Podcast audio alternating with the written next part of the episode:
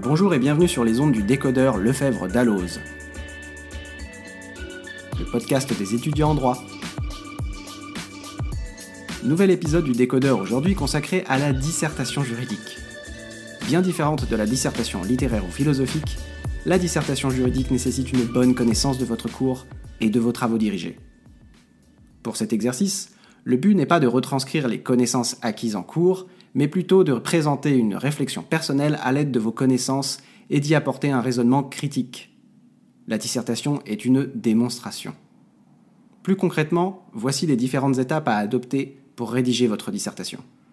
La compréhension du sujet, la construction des idées, la construction du plan, l'introduction, la rédaction de la dissertation et la conclusion. La première étape, même si elle paraît simple et ridicule, est de bien lire votre sujet. Il vous faudra faire attention à chaque détail, comme les virgules, l'utilisation du singulier ou du pluriel, et la signification de chaque expression juridique. Faites bien attention à la formulation de chaque expression. Lorsque l'énoncé débute par peut-on, cela nécessite de réfléchir aux obstacles d'une telle proposition. En revanche, faut-il nécessite une réponse positive ou négative, avec de possibles nuances. Il vous faut donc comprendre exactement ce qu'il vous est demandé et bien identifier votre sujet afin de travailler dans la bonne direction. La deuxième étape est de noter toutes les idées sur le sujet qui vous viennent à l'esprit. Pour ce faire, rassemblez toutes les connaissances acquises en cours, en amphi ou en TD, ainsi que dans vos manuels. Notez en quelques mots les différentes questions relatives au sujet qui vous viennent en mémoire, les numéros d'articles de code, les dates importantes, etc. L'étape du tri des idées se fait ensuite Rapprochez les idées entre elles, celles qui se complètent, celles qui s'opposent, ce qui vous permet de construire votre plan. Il faut avoir une cohérence et une logique entre les idées. Éliminez toutes celles qui risqueraient de faire de votre copie un hors-sujet. Il est d'usage de procéder à un plan en deux parties, 1 et 2, contenant elles-mêmes deux sous-parties, A et B. Il faudra dépasser le plan où deux idées sont mises en parallèle sans s'articuler entre elles. Si on vous demande de présenter les avantages et les inconvénients d'une institution, N'adoptez pas cette division qui vous exposerait à des redites. Et n'oubliez pas qu'il y a plusieurs plans possibles pour un même sujet. L'introduction est une étape primordiale car beaucoup de points lui sont attribués. Elle doit représenter un tiers du devoir.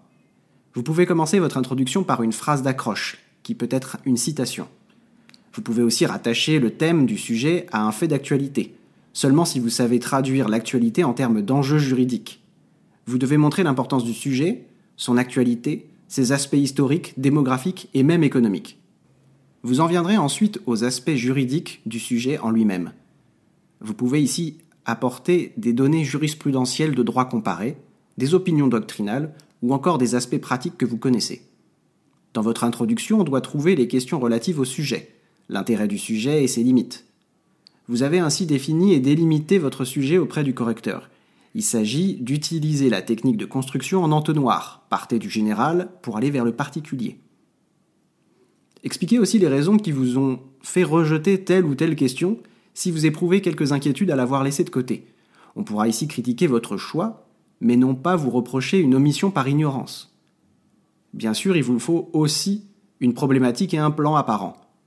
Il est conseillé de faire un plan détaillé au brouillon de votre dissertation avant de vous attaquer à la rédaction. C'est ce plan détaillé qui vous servira de guide dans votre rédaction. Avant le développement de chaque partie, annoncez dans un chapeau les sous-parties, le A et le B, que vous allez traiter dans cette partie. N'oubliez pas de rédiger une rapide transition entre chaque partie. Les transitions permettent en effet d'établir un lien entre les parties de votre dissertation. Elles révèlent la cohérence de votre plan et la logique de votre démonstration. Essayez au maximum de faire en sorte que vos développements restent équilibrés en longueur. La conclusion doit être brève. Elle synthétise les idées fortes de la dissertation. Elle vous permettra d'ouvrir des perspectives et d'élargir la réflexion. Mais parfois, il n'est pas nécessaire d'en rédiger une. Pour terminer, voici quelques conseils et bonnes pratiques généralement communes à toutes les dissertations. Premièrement, votre dissertation doit absolument être aérée, claire et lisible. Faites attention à ne pas écrire d'abréviations. N'oubliez pas que vous vous adressez au correcteur avec habileté et considération. Évitez l'utilisation de la première personne, préférez l'usage du nous. Pensez aussi à changer de paragraphe à chaque nouvelle idée. N'oubliez pas, le cas échéant, de citer votre source. Lorsque vous êtes en temps limité, si vous rédigez un brouillon, faites attention à ne pas vous laisser surprendre par le manque de temps.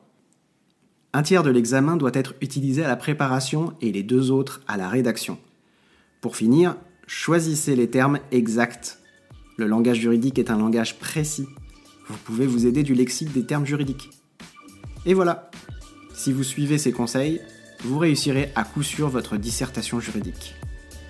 Pour aller plus loin, nous vous conseillons l'ouvrage Je veux réussir mon droit, édité chez Lefebvre Dalloz, qui vous livrera de vrais conseils méthodologiques pour réussir tous les exercices de votre cursus de droit. C'est la fin de ce podcast. Merci de nous avoir suivis et à bientôt sur les ondes du décodeur.